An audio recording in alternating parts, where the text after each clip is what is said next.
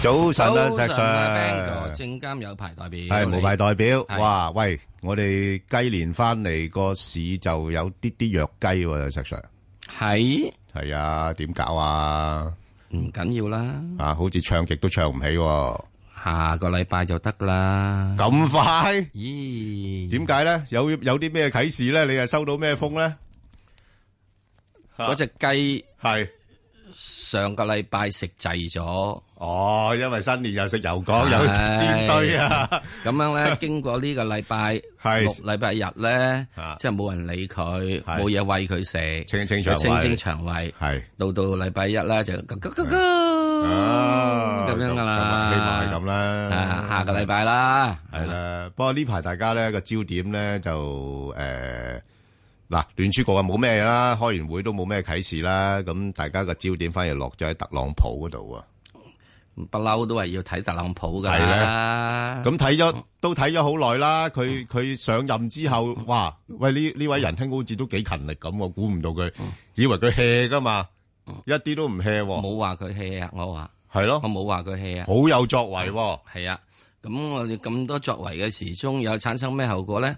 我哋等人咧就有個專題去講呢一樣嘢係啦。啊，真係，所以大家一定要睇睇啦係啊。特朗普就任兩週啊，咁做完咗咁多嘢之後，有咩影響咧？係啦。啊，呢個我哋梗係留翻嚟咧，係啊，就等人講講啦。好啦，咁我諗我哋新年年假咧都積聚咗一扎嗰啲股票咧，啲聽眾想問係，好喂喂，早啲開工，好嚇好，啊，阿黃女士，系早晨，早晨，早晨，係係，石石 Ah, 啊 Sir，石 Sir，係早早晨，晨，係早晨。啊，Ờ, 诶，恭喜發財，佢啊嗱，大家咁樣噶啦，大家嚟，你由你你又代表咗所有嘅聽眾係啦係啦係啦，又代表咗我哋嗰啲節目係，係大家都恭喜大家發財。係好啦，以後就可以係慳翻啲時間啦，好多謝。好多謝多謝。Ờ, 好，我想問诶七零零诶騰訊嘅，係好就，诶 ờ, 我蝕走咗兩蚊，蝕走咗嘅，嗯咁想話喺咩位再入翻？咁係就三百八咧就二百零三蚊嘅，就唔知 ờ, 诶 dạ, 有冇機會去到，係又或者咩位嗯買 ờ, 诶波幅咁？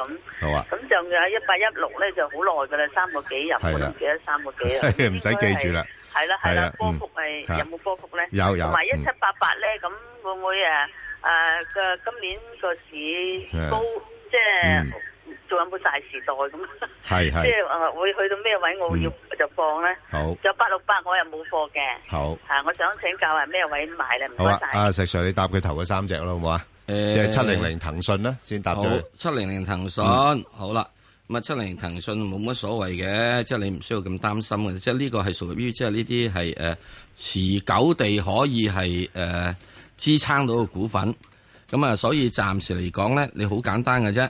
就你喺暫時佢只要守住喺呢個嘅係誒，呃大約係呢個誒二百蚊位咧，就冇乜問題嘅。嗯，好嘛？佢最驚佢跌翻落去呢個一百九啊二度嘅啫。只要佢如果喺二百蚊呢附近嘅話咧，係繼續佢仲可以有望再繼續係有力上升嘅。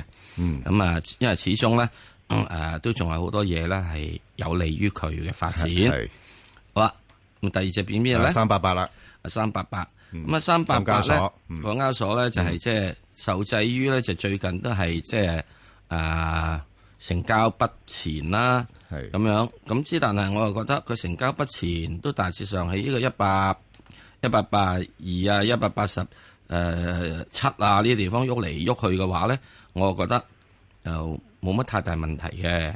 咁咧，即係上面你唔好望得太高啦，但係去到一百九十五度咧，你就可以好走啦。咁如果你中意嘅咧，就應該要點咧？就喺呢個稍低啲位嘅時候，因為佢每次跌落嚟啊，誒、大致上喺呢個一百五啊，如果有有見到一百四啊，咁啊入少少啦，一百二啊入入咗，再入多一手啦，係嘛？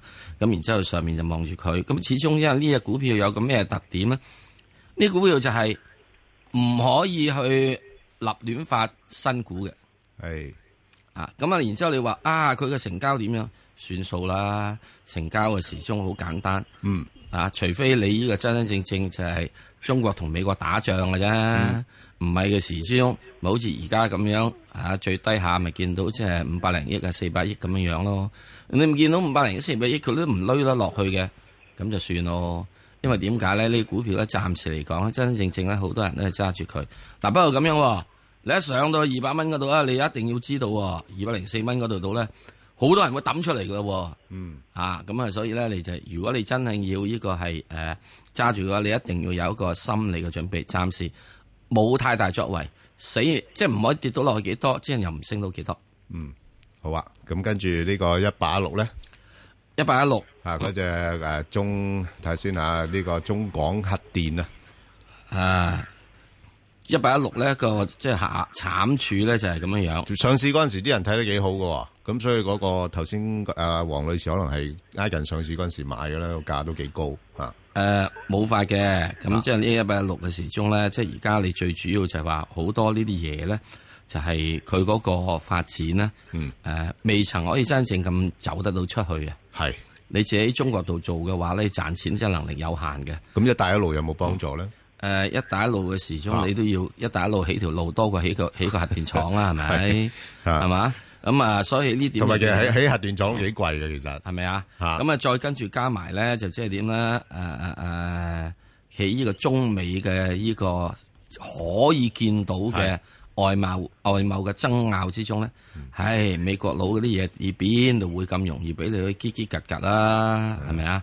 咁啊，所以仲有即係順便講埋啦，一帶一路嗰啲時鐘，你啊唔好以為中國啲高鐵可以賣到俾美國啊佢唔係諗住去美國㗎。 ！No，歐歐亞嗰邊啫嘛，曾經試過啊嘛。係啊，咁上次咪試過碰咗釘咯，以後嘅時鐘係啊點知中釘啊？仲難係以前直情俾個墓碑俾你啊！係啊就唔使講啦，啊，日本仔已經話即 係佢將所有嘅 pension 分攞出嚟咧，投資喺美國嘅高鐵啊！係哇，等你美國人即係每次搭車就養啲呢個日本仔嘅老人啊！哦，啊，咁呢個又做到個日本，真係做到個特朗普一定同佢搞嘅，所以呢點入邊嚟講咧，對呢啲咁嘅大型嘅係可以，即係我順便一齊講啫。係大型嘅基礎建設以為以出口嘅話咧啊，係有啲啲困難嘅以後，嗯好嘛？咁啊好啦，咁啊我答佢其他嗰兩隻咧，就係呢個國泰君安啦，咁國泰君安其實就呢排個市就個成交量都冇乜點樣增過嘅，咁變咗誒、呃 A 股市場又好，港股都好咧，咁誒、呃都係表現麻麻地嘅啫。不過希望咧就誒誒、呃稍後時間咧就慢慢會好轉啦，咁樣。咁而家國泰君安個股價又唔係話特別高嘅，咁佢可能會有一段時間喺翻兩個三至到兩個七度上落先，咁然後可能要去到下半年呢，即係嗰、個、呃、先有一個較突出嘅表現嚇、因為就睇翻盈利方面呢，佢都算啊、券商股嚟講，佢都算做得唔錯噶啦嚇，咁、就誒、呃好啊，咁啊翻嚟呢，就再答呢個八六八啦。標準工時，而係合約工時，但係工時係冇標準嘅，傾嚟做乜嘢？千禧年代冇篩選嘅擂台，星期一至五朝早八至十。香港電台第一台，你嘅新聞時事知識台，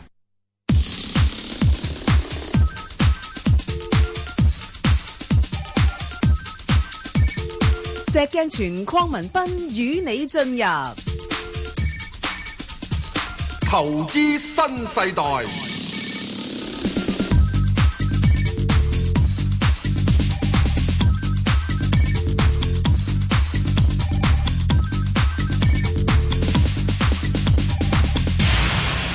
阿石 Sir 頭先阿黃女士咧，佢話嗰個誒騰訊佢係未有貨，咁即係大概咩價入會比較好啲咧？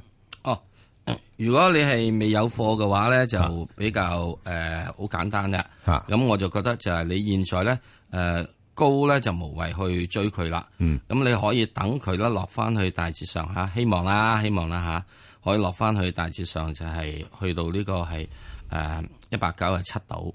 係咁啊入。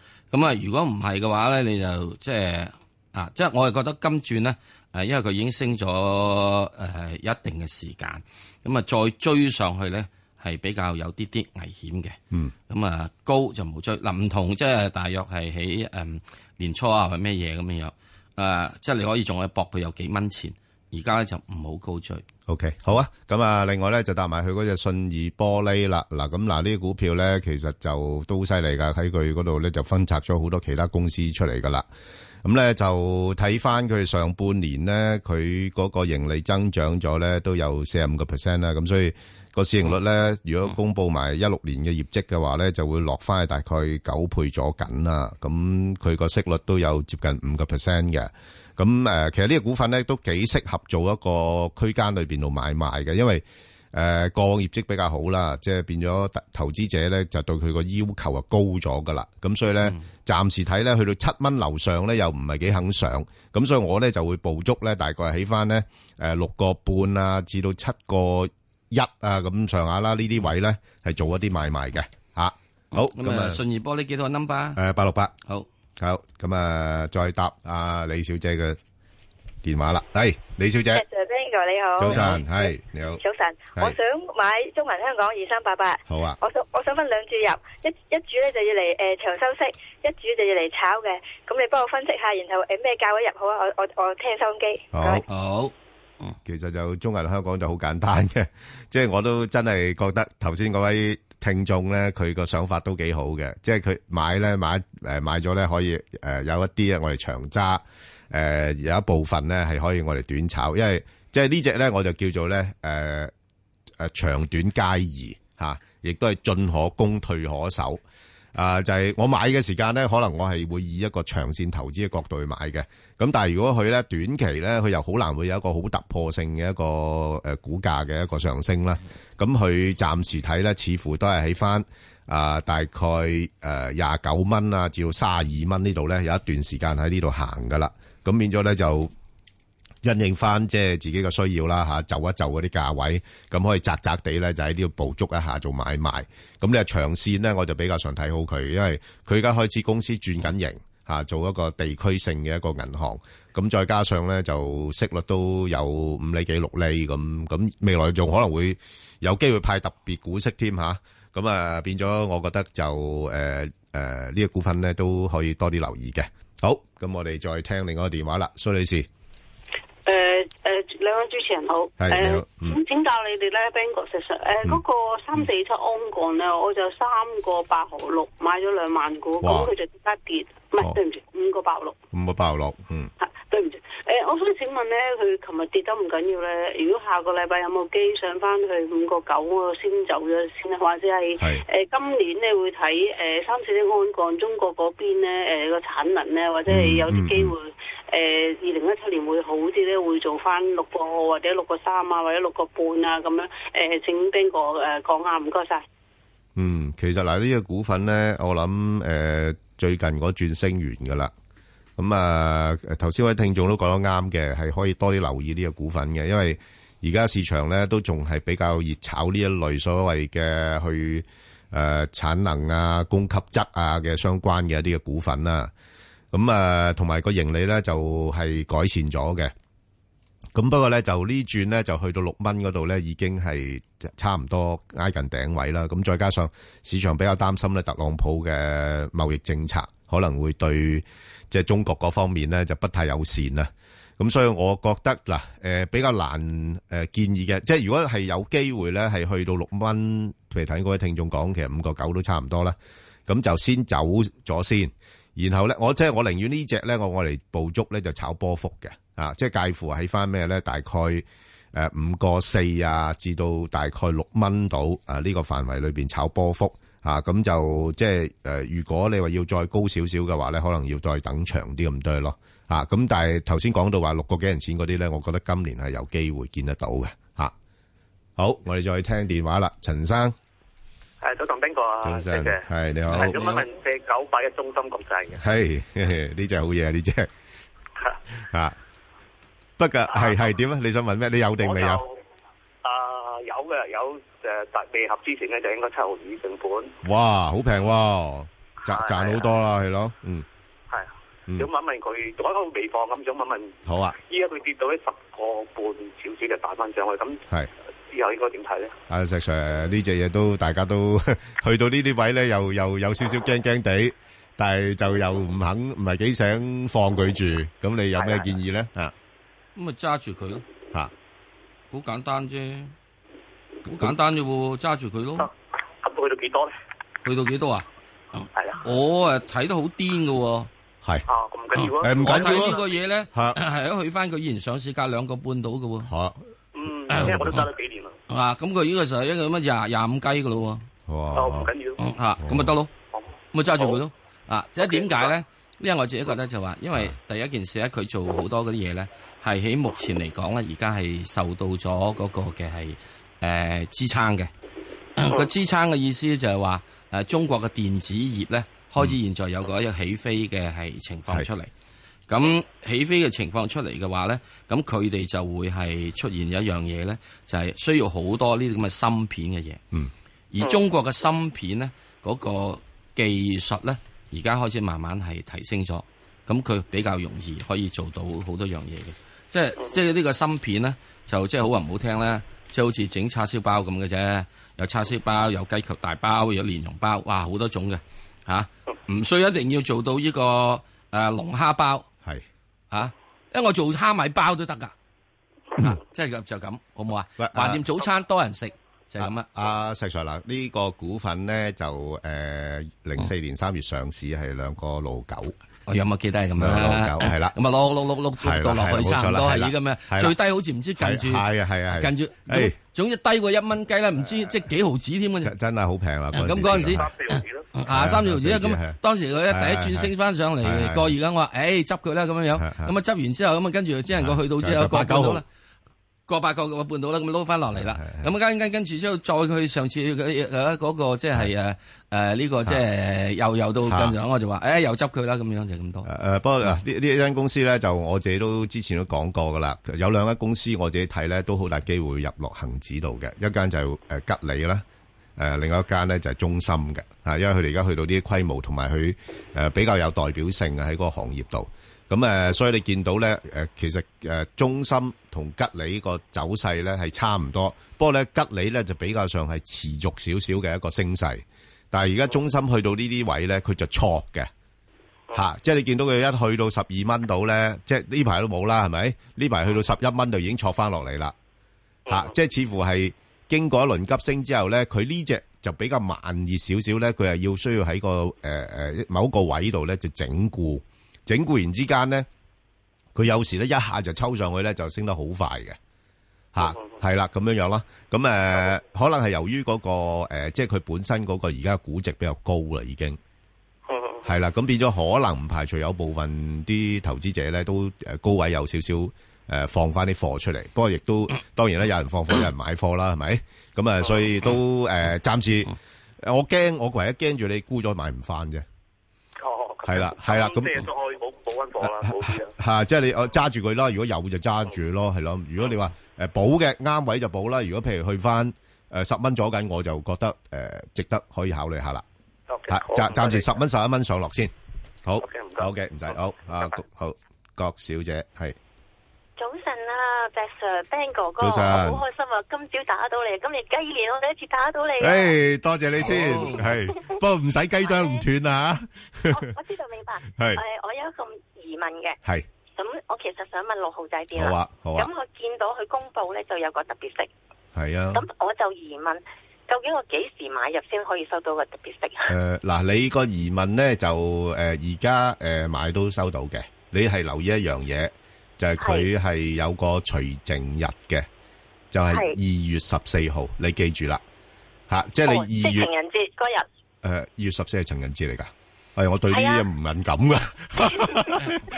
哎呀，做咩你咧，郭小做姐，咩你你知唔知啊？你吉穿咗佢嗰個 秘密啦。其實佢就以為當呢個情人節唔表，佢完全唔想提呢樣嘢。突然間到時就俾阿 Ben 太哦 咧有個驚喜。哎唔該唉，你又真係夾破壞咗佢呢個咁樣嘅係。係扮唔知，然後俾咪係佢 surprise 啊太唔太啊，係咪係，係跟住哎跟住多佢多就謝話俾你知，十四號嗰日佢話，咁啊太太嚟佢一眼咧，咁佢就話咩事啊咁樣嗯？情人節啦，懵佬識唔識啊？吓，情人節咩？哦，哦咁跟住就話嗱，你睇下啦，啊！拎粒白嗱豆出嚟，拎粒白豆出嚟俾佢。啊，攞粒白豆出嚟啊！白豆會發光嗰啲咧，嗰啲咁嘅白 豆咧，誒啊唔使驚有粒太太白可能有白豆咁大粒太太可能會發光嗰啲都好好冇噶聽到啦你講嘢。㗎你啊，太太哇可！能唔你知道以為啊你講嘅？佢外父會幫我及住佢嘅？我外父而家喺淨土啊！ 你真係講笑。喂嗱，誒咁樣講咧，誒咁啊誒及住佢咯。誒提一提啊，郭小姐咧，你如果係二月十四號之前買咧，都仲係收到息嘅。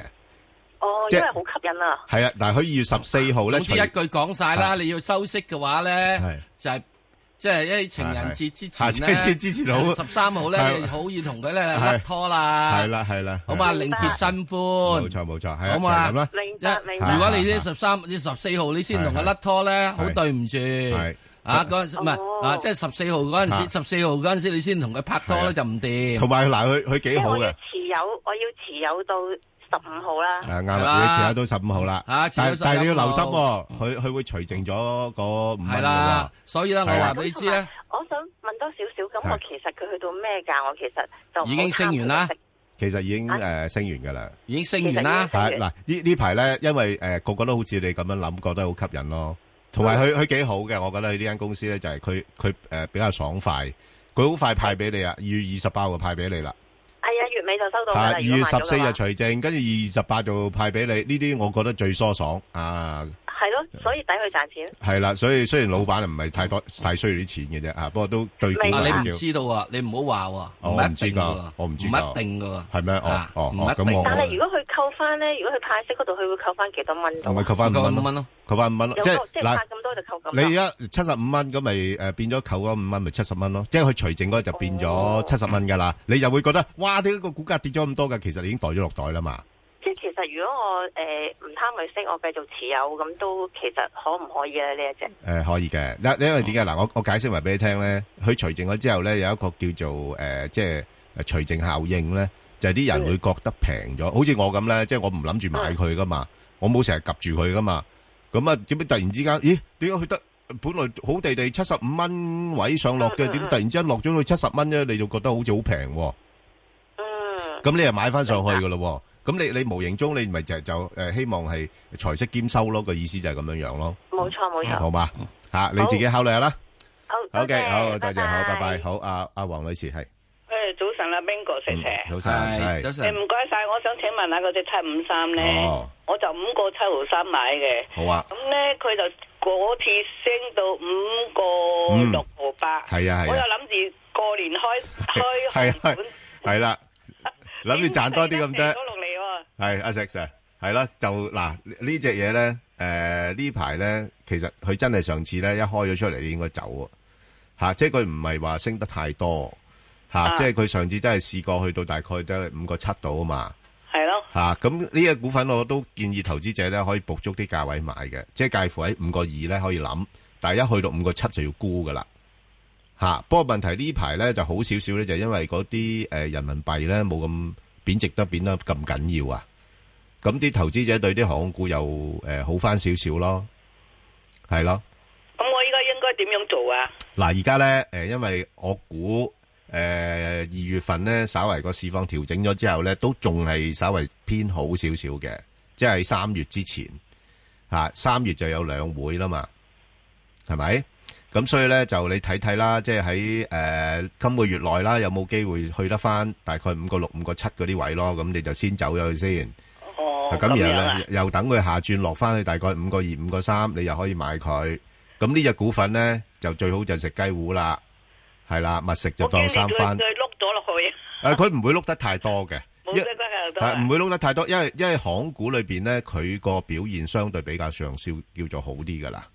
哦，咁係樣啊係啊係啊咁係如啊！果我走咗五個七先走到去啊，會唔會升到五個七啊？你你唔好五個七啦，五個六毫半啦，好冇？嗯，好啊，好啊啊，，好啊五個六毫半走，然後落翻去五個二毫半，誒或者五個二咗緊買翻佢咯。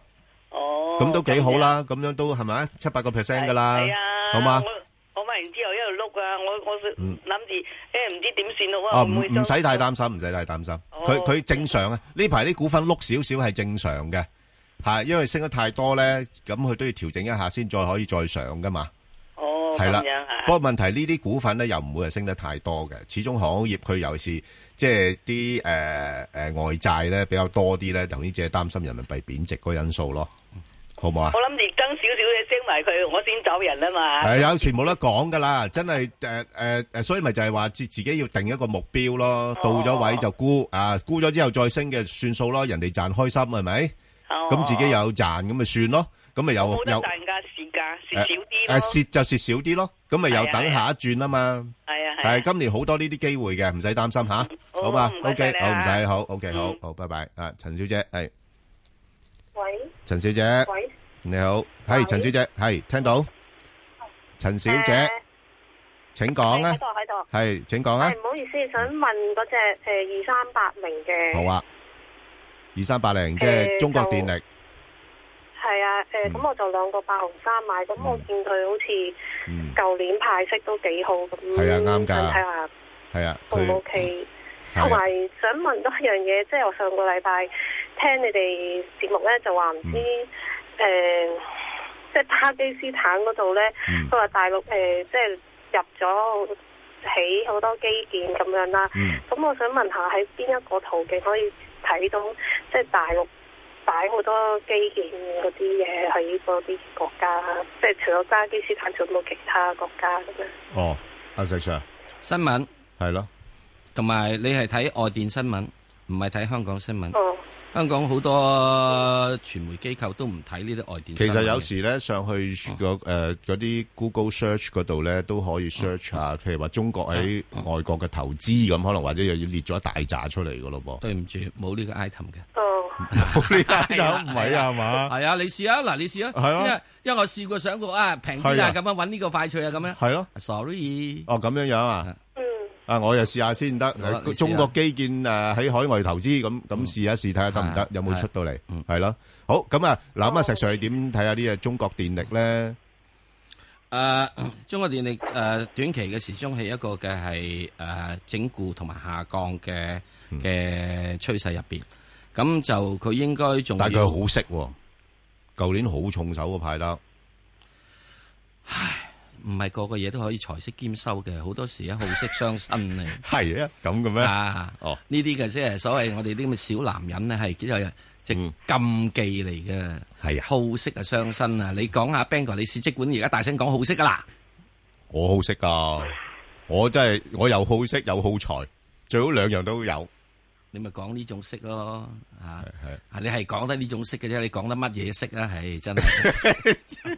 你想講咩啊？石 Sir，快啲啊基本咧呢個咧就係因為你佢講話你冇錯，人人都知道佢一係好高息，係啊先係好高息嘅時候，點解都唔硬到上去咧？係啦，就係呢個問係咪題啦，啊？係啦，咁即係你大家見到哇有金執喎，都冇人去急，即係要要執金咧咁樣樣。嗱，我估計啦，如果從呢個嘅走勢嚟睇嘅話，呢、個股票咧仲要第第有到一個禮拜到至兩個禮拜到一個調整期。咁如果你我嘅話，作為我啊，嗯我自己咧，我就會咧將佢列入去觀察名單。係。你哋觀察名單。咁之後呢，就係呢個一個禮拜之後，呢、個禮拜五同埋下個禮拜三到再執翻佢出嚟睇。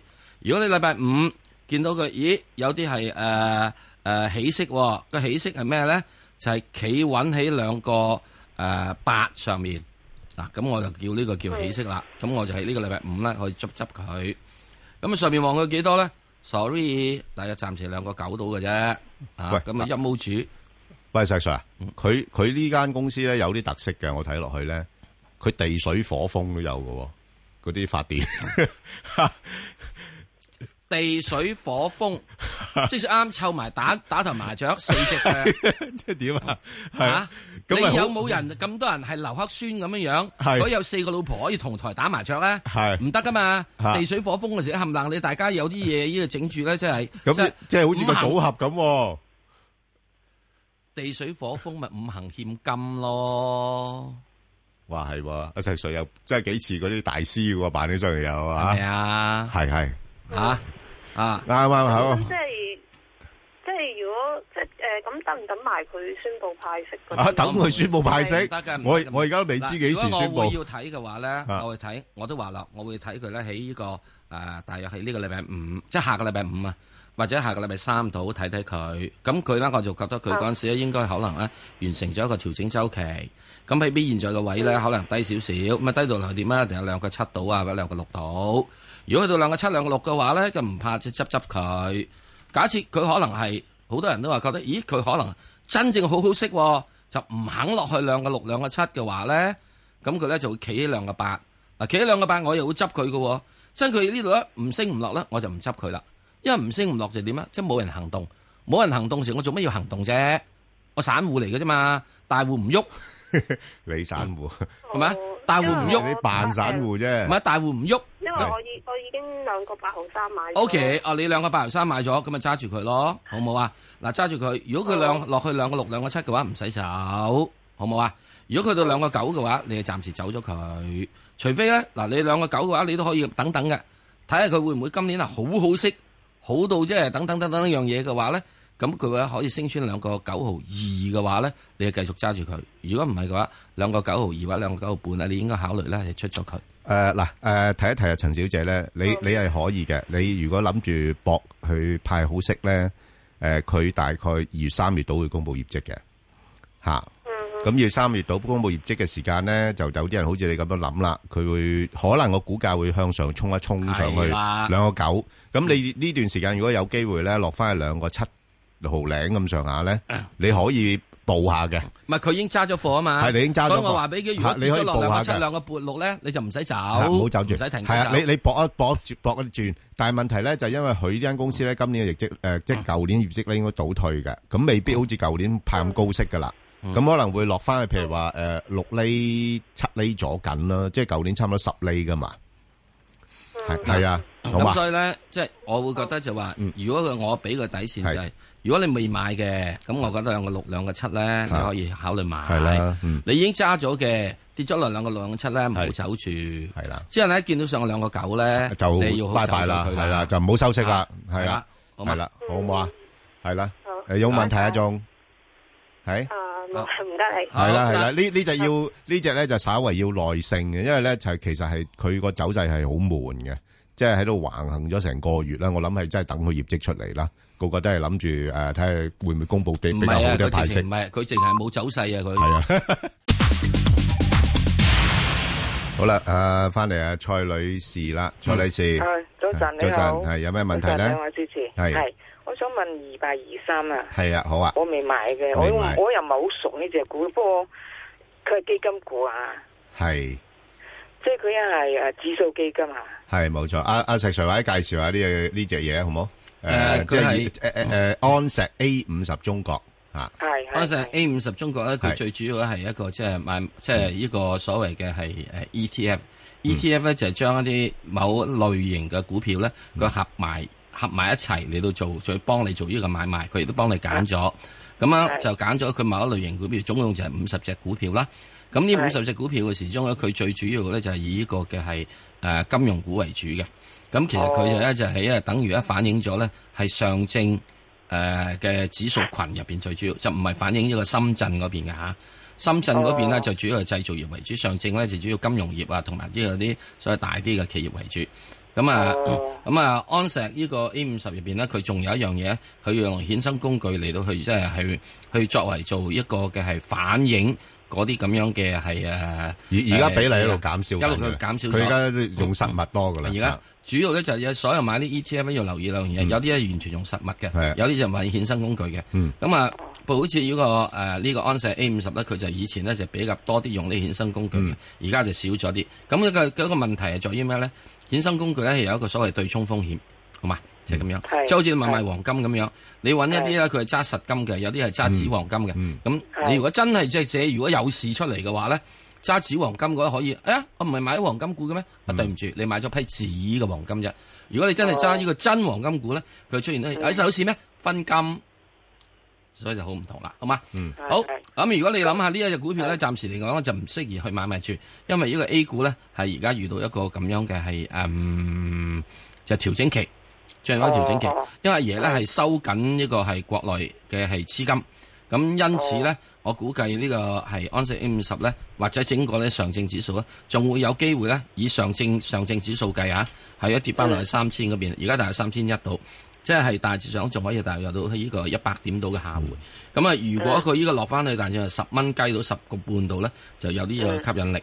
暫時而家咧，嗯哦我就我自己個人覺得喺風頭火勢上面咧，我就唔會諗住係誒覺得係特別係適合。如果我聽你嘅年紀嘅話咧，誒、嗯你應該同我都差唔多年紀㗎啦，都係六係即係係登錄人士㗎啦，係咪啊係係？係啊係，咁我覺得咧就誒、嗯誒、暫時嚟講唔適宜掂佢，好嘛？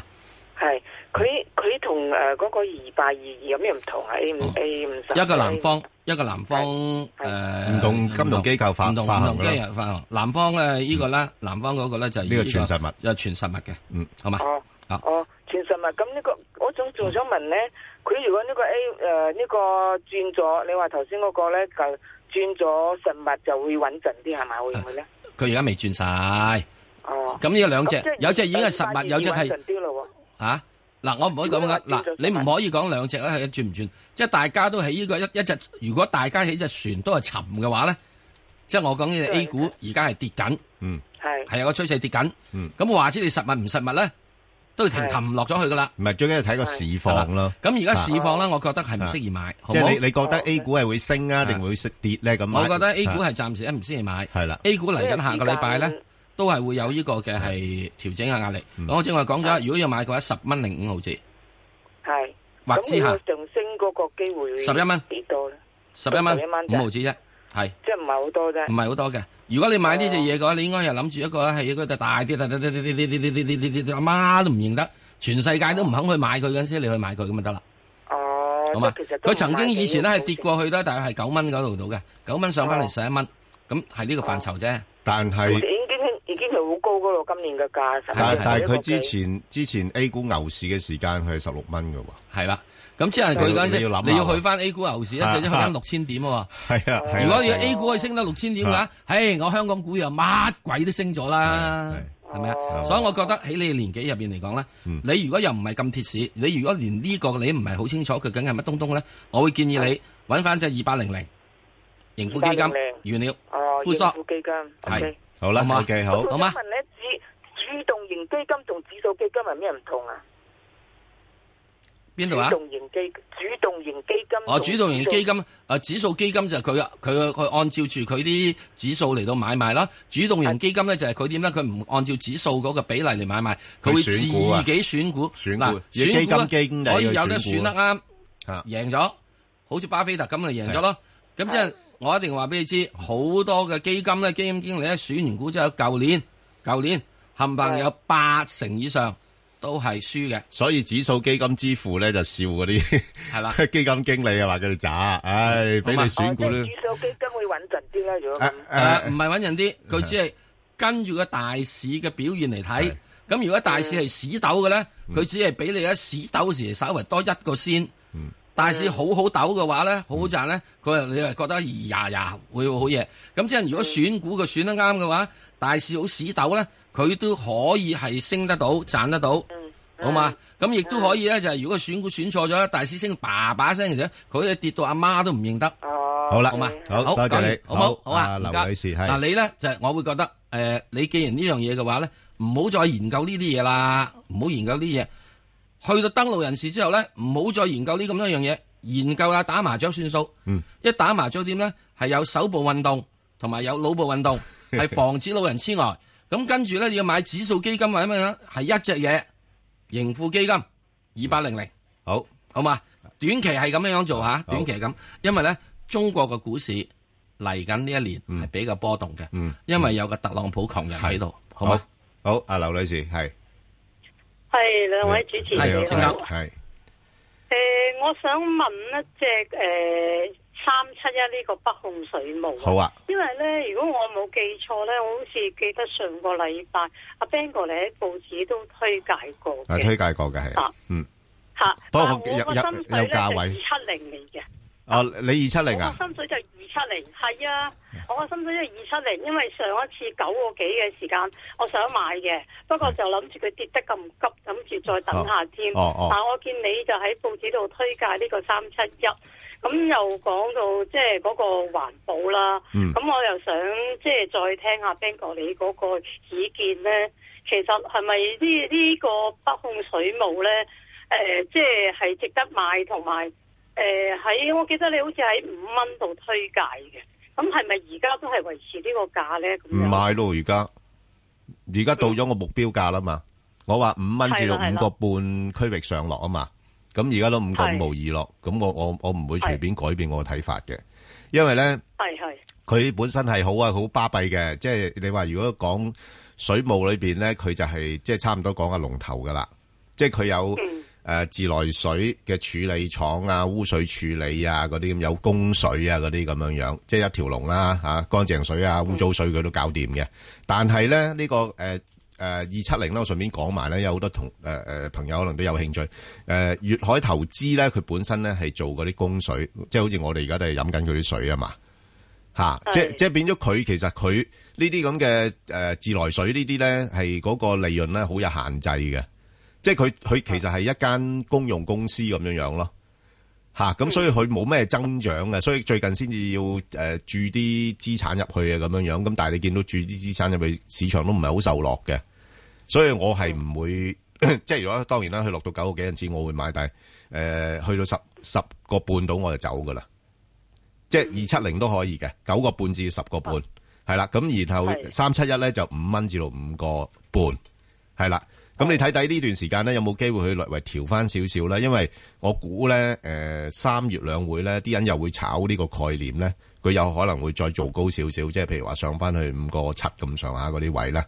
咁所以如果呢轉有機會落翻去大概五個二啦，唔好落翻去五個半嘅，你應該落唔到噶啦。係係咁你五個二到你諗一諗佢，然後上到五個七咧就又走咗佢啦，因為哦純粹係炒兩會消息嘅啫，炒完就冇噶啦，哦，係係係。哦嚇就係咁樣樣啦，好嘛？因為我兩者嚟講，我比較上我覺得就誒、呃北控水務咧，我我覺得佢嘅前景會好啲，同埋佢個波動性會比較上容易俾我操作得到啊。係，我知佢，但係就唔會話誒咁大上大落，即係反為誒呢個粵海，我見佢有一輪佢升得好犀利，一一碌翻落嚟又碌得好係係緊係要啊係咁樣。唔係係呢排，因為以前好悶嘅，其實粵海都，不過呢排可能有啲搞作咧，所以股價會發少少咯，因為可能有好多人有唔同嘅睇法噶嘛。係係好嘛？OK，好，多謝你，好，唔該晒好，阿陳生，係陳係生，早晨早啊謝晨謝各，位係係你好，係，啊我想問下就三十八號第一拖拉機嘅，哦，好冷門喎，呢只嘢都，係啊你睇就係係啊，值唔值得咩？我聽啊嗰陣時聽啊，時時都有介紹佢。好啊，係啊，細 Sir 點睇下呢只嘢？誒、拖呃拉機係得嘅，因為呢個中國而家開始係真正搞幾多嘅係誒農業化嘅機械化嘅改革。係特別而家農業化之後咧，而家就開始轉咗做咩咧？就唔係再係即係嗱，中國農業咧，我自己個人覺得啊，係俾趙紫陽咧搞到彎咗一鋪嘅。哇！你咁重係啊咁重評啊？係啊，落得咁重啊？咦？呢個呢個評價當時咧，啊趙紫陽咧喺四川嘅時候咧講咧，即係啊趙紫即係要吃糧找紫陽啱㗎，佢仲啱咗。係咯。跟住之後，佢解散咗人民公社，解散人民公社之後，人人咧自己每有塊田仔。哦。咁啊，田仔為咗私要有均化分嘅，唔係父海田都唔係你嘅，都係即係哦歸於公不俾就託管嘅啫。哦。咁啊，基於你呢個等等樣嘢嘅時鐘咧，就為咗個平均主義啊。哦。你有塊肥田就要有塊瘦田，嗰塊瘦田咧可能喺山頂嗰度嘅。嗯咁啊，阿哥啊，你點喺呢個底下耕完塊肥田之後，擒個山，擒八小時上去耕翻瘦田咧？揾揾個老婆咯，揾個二奶都唔得啊！ 咁所以佢個成分之中咧，所以好多農地荒廢咗。有啲田地咧分得太細嘅話，你根本搞不到可以搞到機械化。咁到到最近呢一兩年呢，就要搞翻點咧？就話將呢啲咁嘅農呢啲咁咁細嘅田咧，就合翻做一個合作社。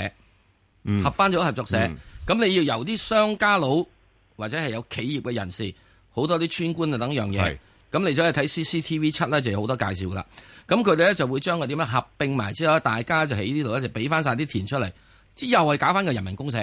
嗯，不過呢個人民公社就唔同啦，你係你係股東，以前人民公社咧就係阿爺係係係係係係係個農場主。哦，集體股東化，係啊，集體股東化嗯就等於好似咧美國方面嘅嗰啲咁嘅新田市 產咁樣，係，大家都整咗出嚟，咁啊大家搞個招牌，嗯，咁咧田地嘅時鐘咧肥田就做種呢樣，瘦田就種嗰樣，係，農田咧開始又大夠咗，於是啊機械嘅要求多咗，有起色啦，有起色，嗯，所以我點解我係基於最近佢呢呢一兩年嘅改革嘅，即係以前嘅話整塊田每人得個三分地，大佬揾個拖拉機抌咗上去之後，個拖拉機唔使開啦。嚇，一開就已經撞咗隔離塊田啦。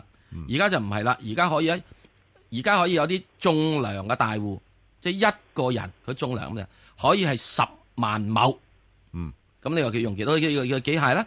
咁因此喺呢個拖拉機入邊嚟講咧，佢開始有咗機械，同埋今年今年阿爺呢一度咧就需要點咧，就要搞嗱呢、個要聽住啦嚇。嗯，佢係要搞呢個係農田水利。嗯，要搞農田水利，搞農田水利嘅時之中一點咧，就唔係北控水務喎，又唔係呢個係二七零嗰啲嘢 j a x o 喎。而家係國內有啲小型嘅拖拉機咧，係可以做埋抽水機嘅。哦，即係水泵喎，係，即使咧、我唔去泥田咧，係我就抽水，嚇，明白？咁你個機開得以前淨係只係得春天就當嗰只牛嚟得開，而家廿四小時開個機梗係壞啦，壞你要補充啦。係喎，呢個又係一個商機喎。所以好多人就話：係啊我買車買車買車，係買乜鬼車啊？嗯而家農田度嘅車咧啊，抽水嘅車開足廿四小時。嗯嗱，所以呢點入面嚟講咧，呢個拖拉機咧係開始進入一個好嘅環境。不過最近拖拉機由於大家知道咁好咧，已經升咗上嚟啦都。升咗幾多啊？喺現在嘅價位唔適宜買，係啦，落翻嚟嚟幾多咧？嗯要落翻去大約係四個二度啦，啊，短或者期四五個蚊半跌啦，咗頂噶啦，係短期嗯落翻嚟四個二四個半度啦，咁你就去買翻佢。如果再唔係嘅話，係唔好心急，嗯唔好心急，冇問題嘅，因為咧開始春耕嘅時咧，佢都係呢個春天買，個業績要幾時反映啊？最快都要六月，係或者今年嘅九月，係。總之咧，你要留意住喺四五月度咧，你睇住呢只嘢。喂，通常啊，石 Sir 呢啲咁嘅農農業股咧，都係一月買嘅喎，炒過嗰樓一號文件嘅喎，一號文件，係一號文件未人出，嚇，不過我嘅所知道嘅就係今年一號文件係搞農田水利，我仲未出，唔係一月出嘅咩？通常你睇到有冇咧？係喎冇未？啊，未有未？哦，咁啊，等佢出嚟咯要。而家要搞咧就搞農田水利， O K，好明白。係啊好，好咁啊，留意下啦。係啊我可以留意下喂好嗎？係好啊，嗯。好，咁啊，快速之前呢，咁我同阿石 Sir 誒頭先係答咗聽眾嗰個提問呢，就係呢個二六七啊，中信嘅股份啊，咁呢就有興趣嘅聽眾呢，就可以上翻去香港電台公共事務組嘅 Facebook 度睇睇，咁同埋留言問你哋嘅心水股票啦。好啦，咁啊有一隻股票呢，石 Sir 你一定要答噶啦，就係呢個吉利啊！唉、我都唔敢答啦呢只嘢，真係都誒幾難。誒、本來諗佢要調整嘅，咁佢兩下調整完又彈翻上嚟啦，嗯冇生猛喎、點睇？買。哇！嗱，以前嘅時候我話覺得因為九個半人錢嗰陣時你唔好買，係咯，因為我已經覺得你上個禮拜仲叫人哋唔好買住噶啱喎，啱啱啱啱啱係咯啱啊正確。係咯，呢個禮拜有咩變化知唔知啊？係啊，吉利成功地入股咗馬來西亞一間汽車廠，係啊攞咗百分之五十一嘅股權，係即是話佢將會喺馬來西亞係係可以設廠生產。係啊，喺馬來西亞設廠生產嘅有咩時候威水咧？咁我想請問你，嚇將 Volvo 嘅技術係啊等咗去呢個馬來西亞設廠，係冚唔冚死你日本仔 Toyota？咁應該好多都係而家去馬來西亞設廠噶啦，已經咪係咯好多咁即係你吉利已經係啦業務啊嘛咁日本現仔在都好多牌子喺馬來西亞做做噶啦。咁而家吉利未有啊嘛，係咁啊吉利有嘅時候佢咪擴展到市場咯，係係擴展到市場啦嗯。佢之前嘅時候喺呢個收購咗呢個係山西定陝西又唔係間廠，阿媽嗰間接落嚟，啊咁佢就話可以啦，將個產能提到六十萬輛啦。咁而家佢完咗，而且完成目標。咁現在佢本來話今年嘅目生產量目標咧就一百萬輛，咁啊睇住一百萬輛咁啊算數咪收工咯，去到啊去到呢個九個半仲唔夠啊？咁啊，點知佢而家公布咧？佢話生產咗今年可以預計生產一百零三萬輛蚊，啊多咗三萬輛咁大把，三萬輛咁大把，可上到去啦，上唔到咯。咁啊，石 Sir。不過最近點解突然之間即係琴日硬硬咗上咧？係啊，因為收購馬來西亞廠嗰個百分之零一係前日做啊嘛哦，咁但係會唔會個股價又反映咗咧？一日已經啊單日反映咧，係反映咗呢個利好消息。係咯。咁因此咧，如果佢冇再冇生產，再唔可以擴展佢個係產能嘅話，係咁你咪年產量一百萬輛啊係咁大咯。好嗱，你小心講嘢啊！我記得好嘛你，咁你到到現啊在，佢可以去馬來西亞嘅啫。咁嗱，當然啦，又聽住啊，係又聽住啊係。佢唔係即刻可以喺嗰度咧就生產多咗嘅，係啊，你要俾一年至兩要年建廠㗎噶。嘛？唔係，已經有間啊，廠佢啦，入入咗股係啊，即係佢要改入邊啲嘢啊，係啊，要要磨合啊，嗰啲 spec 啊，嗰啲要改過晒，要磨合啊係啲技術要你要將轉你移以啊前嘛舊。嗰啲咁嘅生產嗰啲估計嗰啊啲咁嘅垃圾車，你要抌咗佢係，抌我條生產線落嚟啊，生產 Wolf 嘢啊。好，嗱，咁喺呢點入邊嚟講，你都起碼俾佢一年兩年啦。所以咧，咁如你果究如果竟買以前定唔買啊？而家咁樣嗱即係係可去以到買，去到啲高位不，過現在高位嘅時候就唔需要追住，等佢落翻嚟，大上喺九個九個四啊或者九蚊度，如果係有機會嘅話，係咁啊好啲特別佢咁啊好啲咁你咧就要追翻佢。係嗱，咁追翻佢之後咧，嚟緊嘅時咧，我會俾佢又再一年至兩年啦。嗱，我以前話過，吉利嘅最好年時啊咧係二零一七年之後，係係，因為我睇住呢班人咧嚇係有 heart 嗯有魄力，仲有一樣嘢後面有支持。你你成日話集集習主席同佢一齊走去簽睇簽約啊嘛，唔係睇簽約，睇證婚。係咯，咁咪就係咯。我哋證婚人嚟噶嘛。係啦，你你握隻手都咁緊要啦，係咪係咪先？？嗱，所以呢點入邊嚟講咧，佢再跟住之後咧，佢如果去到馬來西亞做到嘅話，佢跟住啲車咧係可以去到即係去到嗰度出去嘅。嗱，出去有啲咩嘢問題咧？嗱，出去有咩問題啊？馬來西亞係咪一路一帶嘅地方啊？係啊，馬來西亞係咪好 friend 中國㗎？誒啊好，馬來西亞時鐘係會一定係叫佢中國製造啊係？唔係喎，叫做馬來西亞製造喎。又可以避咗啲嘢喎嚇，避咗好多貿易戰嘅嘢啊！係阿哥好明啊，得啦，好咁啊，跟住另外一隻咧就係呢個四六零啦，就係四環醫藥。咁啊，四環醫藥咧，我都誒、呃之前都講過噶啦。咁佢誒間唔中啊出嚟做下回購啊，咁咧就製造個升勢啊，咁咧誒呢個股份就就係值得留意嘅，即係佢哋一級一級上嘅。啊，即係之前就喺兩蚊，咁啊兩蚊破咗兩個一啦，兩個一，兩個一，兩個二，兩個二，兩個三，兩個三，兩個四。咁似乎呢轉咧就似乎兩個四咧就係最近嘅頂位啦。咁所以而家就處於一個調整嘅階段。嗱，我自己以前講過啊，呢隻嘢去到兩個半到嘅咋。係啊，所以唔好諗太多啊。嚇嚇，即係兩個半之後嘅時嗯就就會即係玩你一鑊金噶啦。係啦，都唔出奇噶。佢隨時隨時收一收手咁，就可能碌得好好緊要嘅。所以如果你係要認真入咧，我會等佢差唔多去翻兩蚊，我先諗噶啦。咁暫時就闊少少啦個範圍，即係兩蚊至到兩個四呢度做一啲操作啦嚇。好啦，咁另外一隻咧就係一七八六啊，石 Sir，誒、呢、個誒、呃、鐵建裝備啊，嗯嗯，誒幾好啊。咁啊，開始呢個鐵建裝備嗯有啲嘢上升嘅苗頭啦。誒、現在嚟講嘅話，可以跟風，禮拜一跟風跟入啦。咁啊，跟入嘅時鐘就佢可能會到時一戳翻落嚟呢個三個二啊，咁樣就唔好俾佢即係誒戳甩住啦。上面望住嗯又唔係睇多嘅啫喎。我由初期望住佢三個四度，如果三個四佢升得到上去嘅話咧，咁我又再跟住望高啲啲。咁啊點解咧？因為點解咧？因為而家啲嘢都冚唪唥係咁炒嘅啫嘛。我點鬼知道佢啫？咁啊先炒到大概三個半到啦，好收工。佢都幾慘啊！石 Sir，即係誒一五年十二月咧，係由呢、個誒、呃中鐵建拆出嚟嘅喎。止啊中中鐵建拆出嚟嗰陣時，係五個二毫半上市㗎，即係而家仲係潛緊水㗎。知知，但無論點都好咧，係啊佢一去到而家呢度咧，去到大係咯概三蚊度咧，點都要生性返啲咯係啩生性翻啲噶啦，係係咯生性翻啲。咁你中鐵建嘅時，嗰陣時嘅時鬼叫你嗰陣時嘅時貪污嗰陣時多啊嘛，咁俾人哋一閘咗落嚟咯。咁你閘咗落嚟之後，而家咧慢慢咧可以生性多啲啦。咁跟住咧，而家就會上翻嚟。咁啊知，但係去到咧，大約喺三個半度咧，就一定有好大阻力。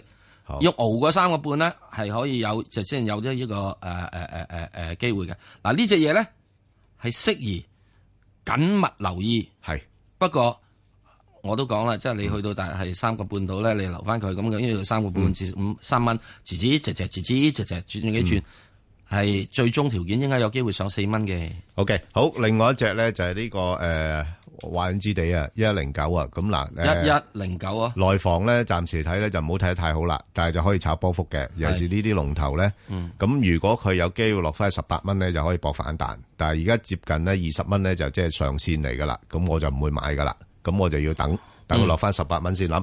即係總之十八、二十呢啲位上落啦。咁另外一隻咧就係呢個惠利集團啦。誒，幾多號啊八零六啊。啊。誒，得唔得呢隻？幾次都得㗎，幾時得？哇， 咁好。幾次都得㗎。嗯，佢啊嘛。